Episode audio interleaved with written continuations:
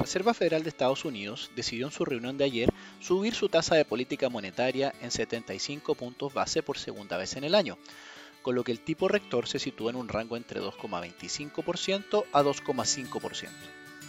Al mismo tiempo, la autoridad señaló de que la economía no se encuentra en una recesión, viendo el comportamiento del mercado laboral. Por otro lado, la inflación sigue siendo una preocupación, mencionando que la continuaría monitoreando con el fin de determinar ajustes futuros en la tasa de política monetaria.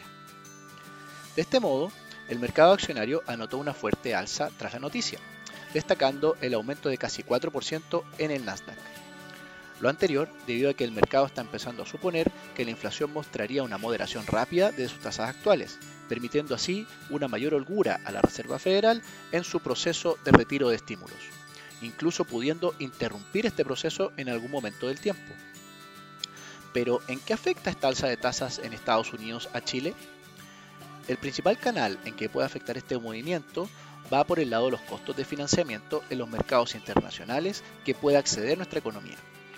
En este sentido, el costo ha estado subiendo, lo que es un motivo de atención.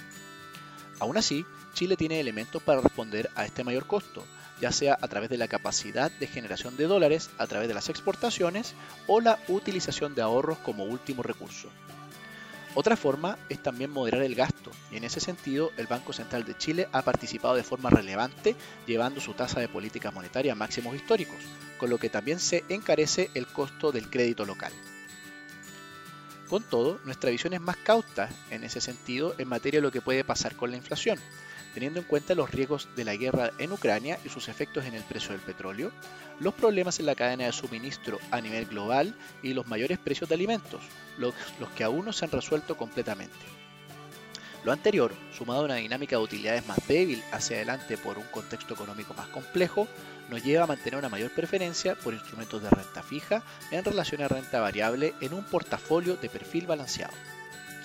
Finalmente, si quieres saber más sobre nuestras recomendaciones, te invitamos a visitar nuestra página web banco.vice.cl inversiones o contactando directamente a tu ejecutivo de inversión.